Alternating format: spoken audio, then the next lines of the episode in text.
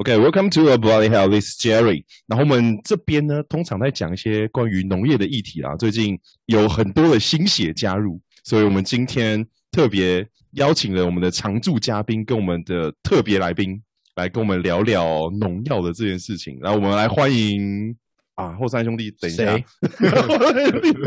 我来欢迎 Jester。哎呦，对啊.我们的农药二代。哎，这样这样介绍你可以吗？诶，可以啊，可以。应该叫农药小开啊，农药小开不叫叫二代，辛苦的二代。哦，农药最辛苦的二代，对啊，啊，怎么会想要再回来？诶，你们是整个家族都在做农药这件事情吗？对啊，我们早期算阿公时代的时候就开始务农了，然后上一辈因缘机会下开始接受农药放手，然后后来成为经销商这样，然后长大之后，诶，因为家里有需求，所以就回来帮忙。大概是这种状况吧，很简洁的讲了一下我的花钱的需求哦，真的哦。啊，你们你对外面的世界没有一些想象吗？外外面其实有，你知道你知道他其实是中正大学的硕士，而且你知道你知道他的硕士硕士论文没有？我跟 Chester 其实是在台大台大一起上课的同学，然后你知道他的硕士论文其实是去采访了很多个企业的第二代，然后去讨论他们接班问题。哎呦，因为我一开始是。我一开始是想要会想要做二代的事，因为可能也没想到真的会回来接啦。嗯，为什么外面的薪水比较高？刚刚杰瑞有问题是有想要外面要做事，家里真的有需求。哦，对啊，家家里学的不太一样，对啊。那比较好奇的啦，嗯、就是说，对啊，像我们可能从小都在农业环境下嘛，就是其实刚出来的时候，真的没有这么想要回到农业啊。是，对啊。你一开始我我的想法是这样啊。嗯对啊，只是刚好刚好，因为政府的政策改改变了，就是需要一些电脑化，然后家里真的需要我回来帮忙，所以我就回来了。所以是那种口嫌体正直哦，家里比较舒服啊？你的意思是？能躺着干嘛要站起来？他们两两个两个两个讲，让我不知道怎么，好害羞哦。对对，我都搞不清楚他 到底在 diss 你还是在干嘛。他们在 diss 我吧？对啊，那这两位常驻嘉宾呢，我们也来介绍一下，是我们之前出现过的那个宜兰南澳的后山兄弟啦。我们欢迎哥哥博凯，Hello，啊，我们弟弟松宇，嗨嗨嗨，对啊，因为对，因为他们两个会。替我的节目注入非常多的奇怪的方向的心血，我觉得，所以我就来邀请他们来当常驻一下。哎呀，就顺便来聊一下啦，因为就是其实多多少少啦，在台湾的新闻里面啊，也是会看到说有一些什么农药走私啦，一些农药的问题，可能也有最近有一个什么伪农药的新闻嘛。可是说真的啦，这个伪农药的这件事情啊，你觉得它对台湾有什么影响？为什么？要抓还可以变新闻啊！其实我相信大家应该是没有这么的了解这件事情哦，所以他们就赚取暴利，对吧？在这个市场上赚取暴利哦，有利可图。因为台台湾的荣耀登记算在整个世界算严格的，你可能要投资很多金钱，然后你登记出来还不而且大家好在走私荣耀，我没办法确保它的品质跟它的呃使用安全上。对，波凯这个讲的是，因为因为。你根本不知道它有效成分到底多少，甚至你根本不知道里面装的是什么东西，哦，对吧？这是最大的问题。如果是合法登记的农药，可以确保它里面，因为公司都要保管自己的品牌形象嘛，所以它会起码会把有效成分做足，让农民使用安心。所以，所以那个农药上面也会像食品上面写化学程式吗？是不会写到化学程式，但是会写它的有效成分。哦，台湾的荣耀是赛嘉玲。哦，对，那那那可能是对岸中国的用法。台湾的，啊，台湾台湾比较简单，台湾的荣耀就是有商品名称，然后商商品名下面有一个挂号，挂号那个就是台湾的，那我们都讲那个是普通名称，就是所以像是什么好年冬、日日春之类的。嗯，你刚刚博凯讲这个是商品名称，像好，你刚刚讲的好年冬，它的。普通名称就是加宝福，加宝福就是所谓它它的学名药，它就是学名药啊，丁基加宝福那类的东西哦。对对对对对，丁基加宝也是属于学名哦，它的专专算它的学名，国际上大家通用的是这个这个学名，这样就对了，对吧？哦，好啊好啊。哎，以我的理解啊，就是就是会有这些伪农药这件事情嘛，跟走私跟一般民众的连结会不会比较像是说，好，因为我们农药喷洒都有一些使用奇效嘛，然后但是如果照它那一种使用奇效来讲，我们不能确定它是不是就是那样，就是我们有可能如果它农药乱喷的话，我们就有可能吃到它在使用奇效之内外不确定的因素，所以有可能让民众吃进去农药这种状况，所以是对一般民众比较。接近的影响是大概是这种这种情形。等一下，呀呀，你这个问题根本就是两个问题啊！这个跟走农药没有关系啊，安全用药跟走私农药是两回事啊。我我觉得问一下 Chester 看他怎么说。我我们是不是可以把它理解成，就是我们去生病的时候，我们去看医生，然后呃，你没有按时吃药，跟你买跟医生给你是假药，这是两回事吧？对，没错。没错，嗯，因为我是想说，他如果我们一般民众的话，因为我们跟农民的区别嘛，一般民众跟农民的区别是，哎，可能就是我们接触到农民的农产品，对吧？然后跟伪农药这件事情是什么样的一个连接？这样子，我觉得一般民众跟伪农药连接性相对比较小，农民可能连接性比较大，对，因为一般农药他看到的是属他的农作物去抽验，嗯，可能是抽查它的残留。对吧？现在政府都有在抓残留，残留超标，可能消费者一般的消费者才会知道。可是对农民来讲，他的他如果使用伪农药的话，他或许根本不知道他用什么，用的是不是合法可以可以用的农药，就是有登记在这个作物的农药，对吧？所以他可能用了，那可能就是没没有登记，然后他用了被抓到，可能他就会被罚钱之类的。哦，对吧？如果他用不不小心用到禁药，问题就更大。哦，所以在这个这个地方，刚才刚才 Charles 有特有提到说，其实农药是要照个别的作物去使用的。所以一因为我是有机的，但是我大概我有我也有申请过产销履历，所以我大概知道产销履历在做的时候，它其实有呃会经过一个呃 TGAP 的呃一个规范。那根据 TGAP 的规范里面，就会有你在每一个作物其实是有限定使用的使用的药跟它的呃用药的安全期有规范在里面。哦，那你们在你们在贩售农药的时候，你们会跟农民来那个提醒这些吗？哎，这个是这是一定要提醒的。我们因为台湾的台湾，我先讲一下台湾的整个农药的销售网通网络好了，网络。哦，台湾的农业大概可以分三个区块啦，一一种是大家普遍消费者最知道的新农店，啊，新农店，再来就是那种农会体系，农会的销售农药，新农对新农供应中心，再来就是农会。大在最后就是一个普遍的农药店就对了，他们是大概是三个台湾的主要通路，然后他们卖的消费者是直接对农民这样。啊，现在台湾放售的农药就是登记上可以使用的农民才能才能用在这个作物上，如果你没有你没有他没有登记的话，你就不能用。法规上是这样讲，对对，法规上是这样讲。对，哎，那那我我们反过来讲好了，嗯，那如果。如果这个农民被被抽，刚好在他去呃批发市场去去销售的时候，刚好被抽验到不能使用在这一个农作物上面的农药的时候，会发生什么情况？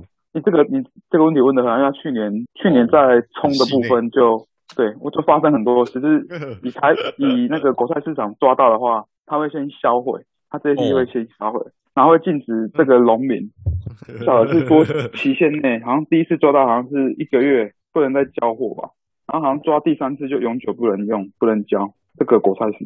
一现在这个状况是这样，对啊。去年在我所在的区域，然后它的葱在往 北市，我所经销的区域 在销售北。在哎呀，葱的大产地在哪里啊？究竟是在宜兰吗？还是在南部呢？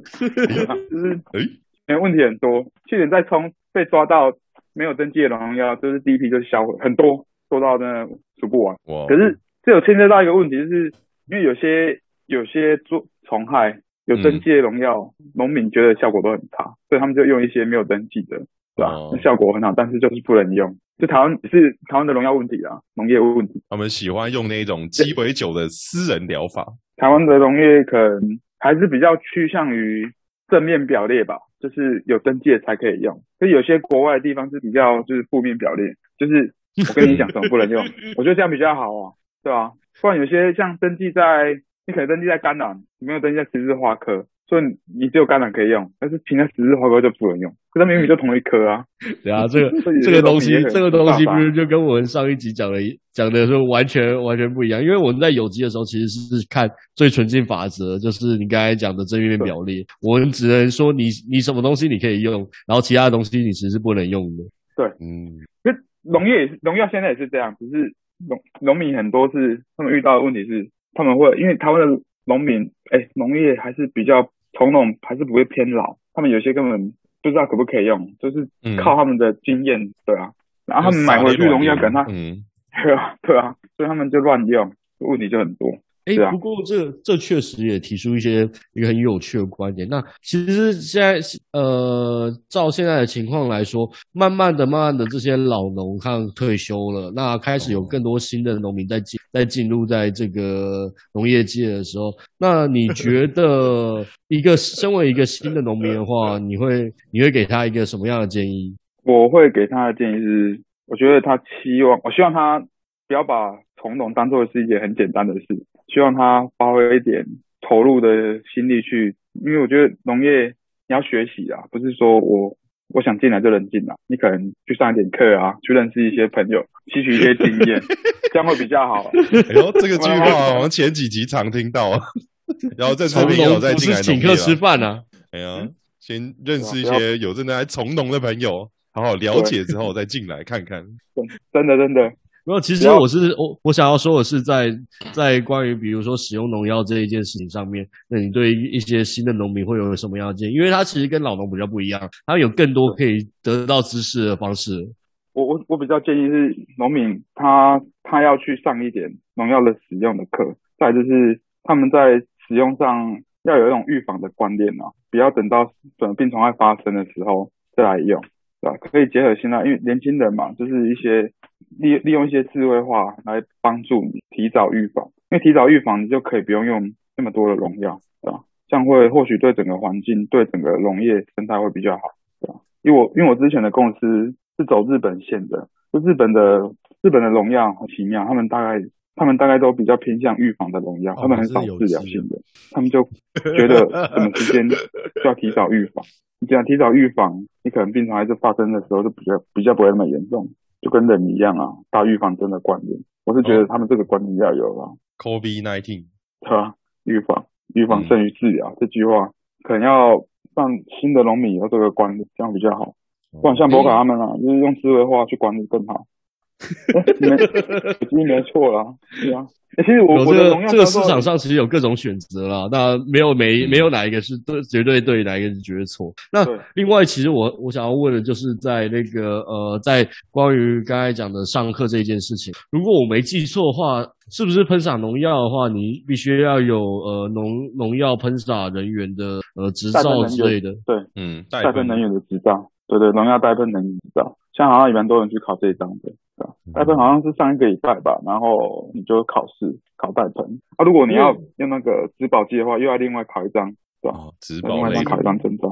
对对对对对，那植保机现在也也蛮算是趋势的啊，越来越多人是，因为它整个飞机的成成本也降下来了。对，大概如果面积大的话，都可以自己买。以前五十万，现在三十几万就买得到了。对，如果还有补助的话，那就更好买了，对吧？对，哦。哎，那 我其实现在越来越多那种大型大型农事，对，那种合作社来集体经营，或者是那个呃个别个别单一农户经营比较大面积，其实他们就很需要这种呃有有这个执照的人。如果我没记错的话，他们还特别要规定，如果你要申请这些这一类的集团产区的补助的话，你其实需要派你的农你的人员去做这些去上这些课。对。因为现在就我知道，包括现在一水稻很多就是小地主大佃农，他们很多小地主大佃农就派人去考农药管理人员的证照。你考到的话，或许你就可以去申请农药销售，要到营业资格，直接跟厂商拿药，跟经销商拿药，你可能你整个用药成本就可以降低。哦，所以他可以直接跳过农药行哦，所以直接去跟经销商拿。这是一种趋势，我觉得，因为很多、哦、了解很多小地主大店他们会去考试，然后去考那张证照之后，所以你们会到现场申请农药，会到现场说，哎，证嘞，证嘞，拿出来看一下的 营业 营业资格，嗯，对对对，直接跟经销商买药。确实这是一个趋势，所以不用喊，你就说，哎，你挂在哪里？我看一下。对对，就是起码要有那一张才能跟他们叫货了。所以你们会合法的叫货。所以所以说，比如说是那个农药行，他想要卖农药的话，他也需要一个证照吧？对，农药行一定要有证照，就是销售人员的证照。对，农业充满了信任的。哎，证证证，把证拿出来我看一下。这个现在这个问题问得好，因为现在政府规定你一定要挂出来，所以你一定去店都会看到。对，不用怕，进去就开始扫描，哦，可以可以卖，开始卖。嗯，没有大部分也想买农药？大概是一种信任关系，不会检查了啊。然后现在是这种信任。嗯，因为我之前是听说有人会出租那张证给一些。农药行啦，如果那些农药行太老没有去考试的那些人，我听说政府也有在抓这件事情。其实主任知道太多。其实 其实我觉得 这件事情也是关乎到他的职业道德。因为如果老实说，你 你要去上这个训练，其实它难度也不是。但是如果你没有上过这个这个课，然后就把这你就去来你就去职业卖这些东西，到时候如果出了什么问题的话，那会不会会不会会就责任其实是在农药行业上？对对，这这几年。讲讲这个报告，我这几年啊，农药哦，没关系，这很少人在听啊。早早期，然后可以放给你朋友听啊，放给你家人听。早早期荣耀店啊，早期荣耀店，我因为我我前阵子才听到很够有够夸张，那考牌多好考，就是因为那时候荣耀是没什么在管的，然后可能就你有兴趣来考的，就上课，上完课之后，可能工会理事长就跟邀请，就是可能改良厂的人要要核发的人来讲，跟他们讲说。诶、欸，我叫这些人来考试，然后他们如果不会写，就睁一只眼闭一只眼。你都没有生活过那个年代哦，有听过，有听过。不过这个东西我觉得是循序渐进的，因为你你一开始都先要让这些人过，然后但是这个东西其实它的证照其实是有包含那个 定期要回去回训的样子。对对对，要回训，对啊，现在都是。对啊，这就跟以前考先求有再求好嘛。是早期啊，因为早期大概。从五六零五六零年五六零年代的时候吧，五六零年代，天啊！然后后来、嗯、后来你都还没出生，你怎么会知道这件事情？那有有因缘机会下去听一些老农药店的老板讲的，他说早，对，他 他说那时候那时候就是不会写，只要会写名字就会过。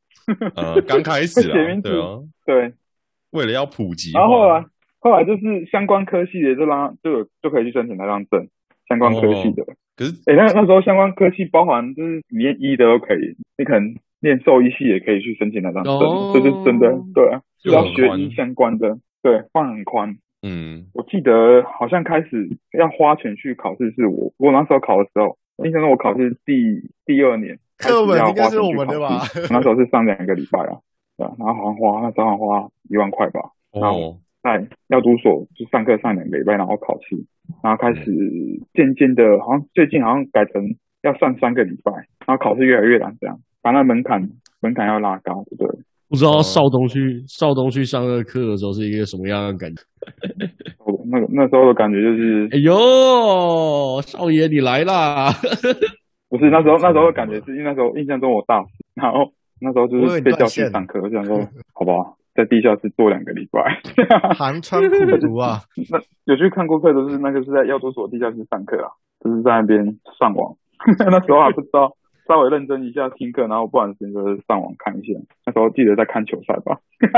对啊，不过还是顺利考过、啊、那时候，对吧、啊？好哦，我在认真的回想当初的时候，当初的时候我也是在那边待了两周呢，也是两周的哦。对啊，我是两周的，嗯。对吧？遇过很多、那个，现在都改三周了。哦、呃，也是很多什么农药公司啊，什么外进口的啊，有一些农会的，都是那些同学都是这个性质的比较多了。对，其实现在现在农药公司的包括销售的业务，他们基本上都有拿到这张证照了，对吧？这张好像越来越越来越多人去拿，嗯、甚至一些大农场或者是一些合作社也会派人去考试啊，他们越来越多这种状况。哦，他们就是小地主大佃农，或者是面积越做越大的农户，都会派人去考考试。嗯，因为我是听说未来的，的。对啊，未来政策方向不是会偏说你一你要一个算是一个算是植物医生的角色，然后再搭配我们就是农药管理人员的角色去做配药跟下药单，嗯、就是他们要精准施药去降低台湾的农药的用量嘛。就是听说台湾浪费农药很多这件事情，是政府的 植物医生十十年农药减半。对，你有你有认识植物医生吗？诶、欸，我我知道有植物医生，但是我目前也接触过植物医生，但是没有很熟悉的植物医生。是哦，我我我我有遇过两个植物医生，一个是给养虫的，然后一个是县政府。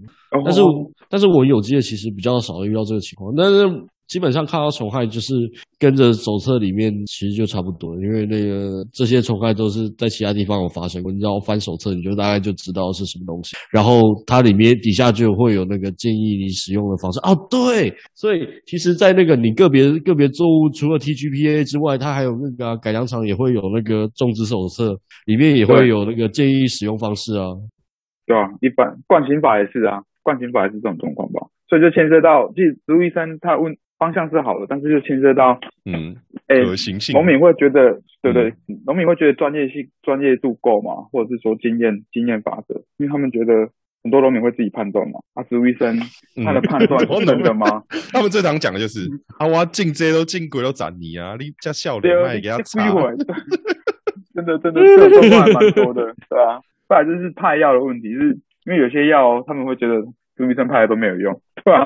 嗯，质疑医生啊，质疑对，质疑医生，是吧？是啊，你你把这走这个合法的，然后你在使用的时候，其实就是像刚才肖大师讲的，预防胜于治疗嘛。那你在用药期的时候，你该用药的时候没有用，然后你再等到之后虫害或病害开始大大爆发的时候，然后才才回来讲说这个东西没有用，是不是有点那一句话叫什么来？嗯、太晚。可是现在对吧、啊？嗯，现在的状况都是对，普遍的状况就是这样。所以我们也很难做啊，我觉得我们也很难做啊。就现在农农药洗没效，都开始怪厂商是不是偷工减料，是吧？你用套语啊，你用套语，真的很常听到这句话。呃，那、啊、你们真的可以偷工减料吗？应该是做不到这件事的。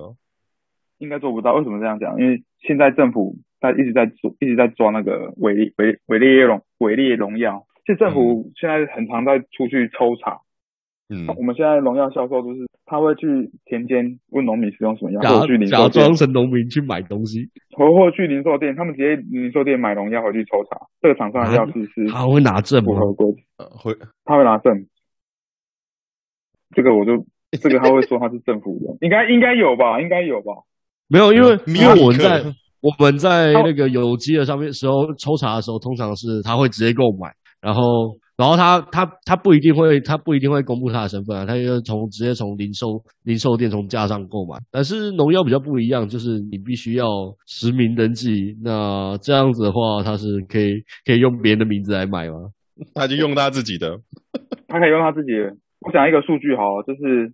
去年就是药药毒所抓到验到的伪劣药农药就有六百一十件，六百一十件呐。嗯，就是去，因为他是给地方政府去处理这一块，地方政府的农业课吧，嗯、他们会派人去农药店买药，对，抽查买药，然后去再去送去送去给药毒所化验，看看这个是不是有效成分足够，或者是它的期限，其他辅料有没有符合规定这样。哦，光光是光光个数据就是我刚刚查的。光一个去年不合法的伪药就有六百一十件了，对啊，哦，超多的，对啊，被抽查，几乎每个礼拜都在抽查。哦，哎，听起来那个伪劣农药就有点像是你拿其他东西去把它稀释，然后再拿出去，可以一瓶变多瓶拿去卖这种感觉的。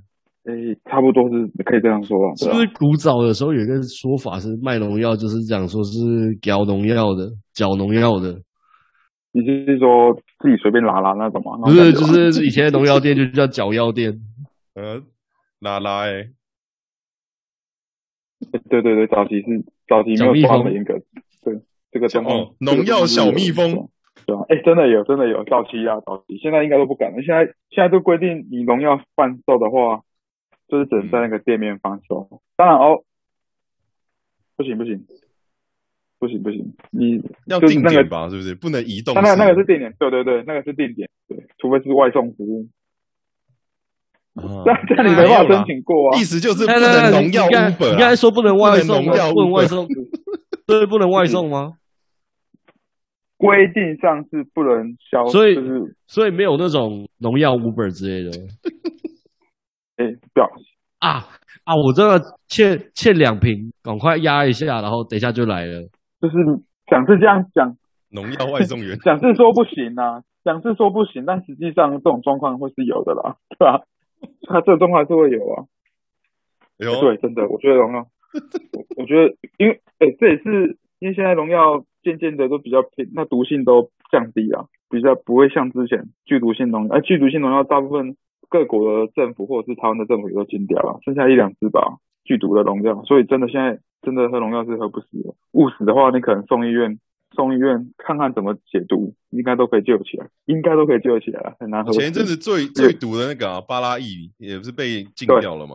等一下，这个这个问题，这个问题有分成两个部分，一个是一个是他他喝的这个农药不一定不一定能到有效致死量，然后第二个问题是他家他家离医院到底有多远？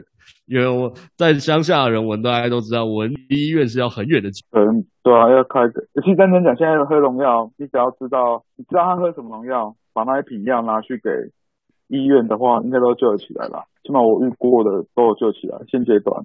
如果你早几项喝到巴拉巴拉一的话，喝到可能就真的救不起来，因为他整个食道已经死了，你根本就救不起来。对，他是用巴拉益禁掉就是因为这个原因，还是他就等一下等一下，这是这是这又不是 Charles 的专业。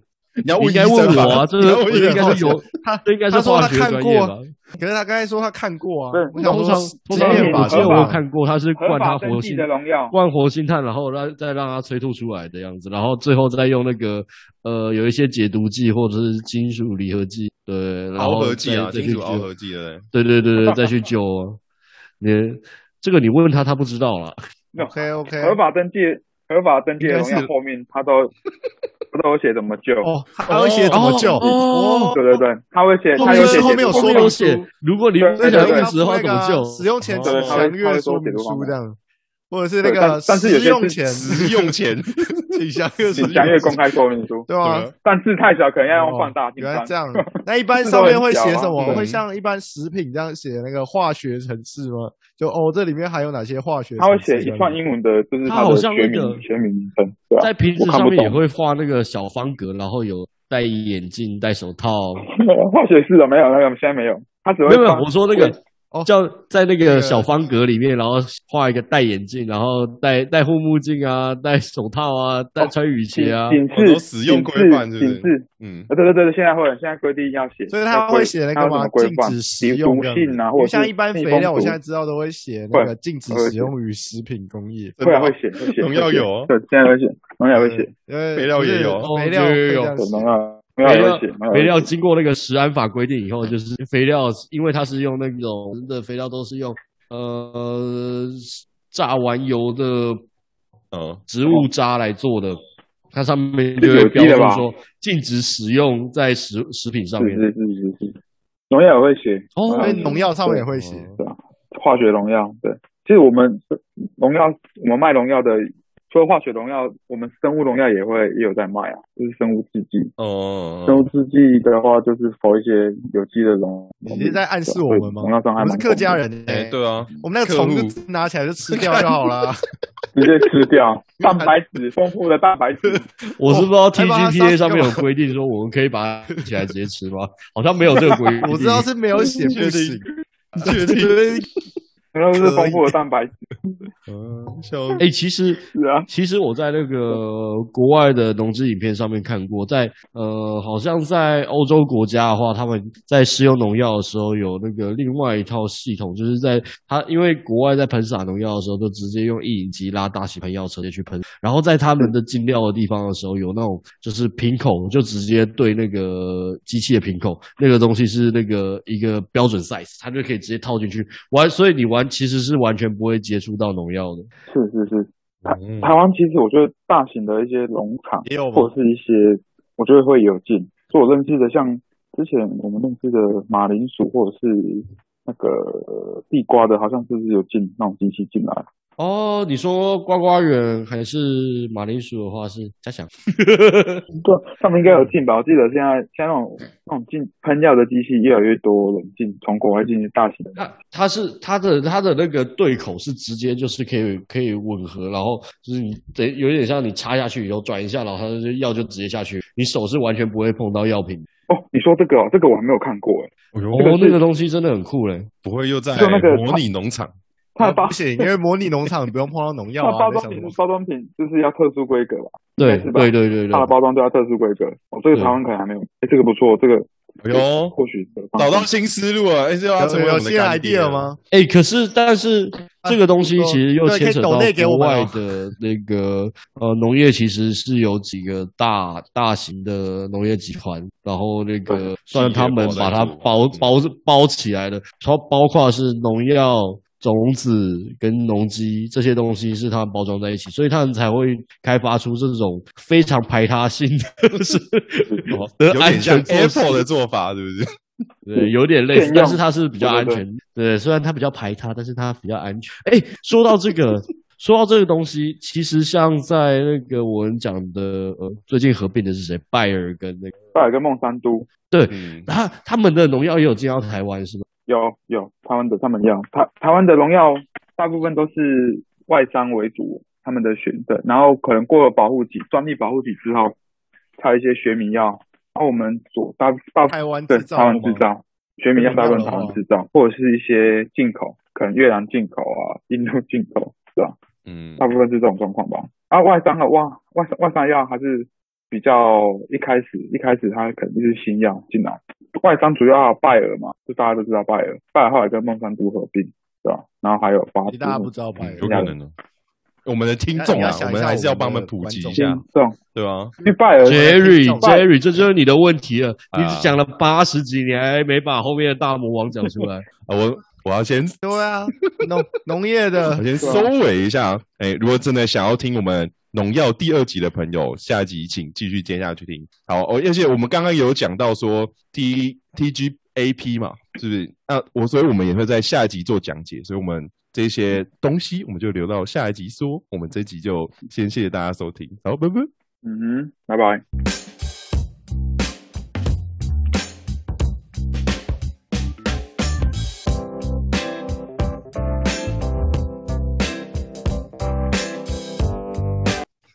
哎、欸，你这么冷漠？那我们一集之后，我要哎，我所以我要收，就是大家要收一下尾吗？呃，这一集收先可以先收一下，我觉得资产。OK，那我们下一集再见啦！好，拜拜，下期见，拜拜。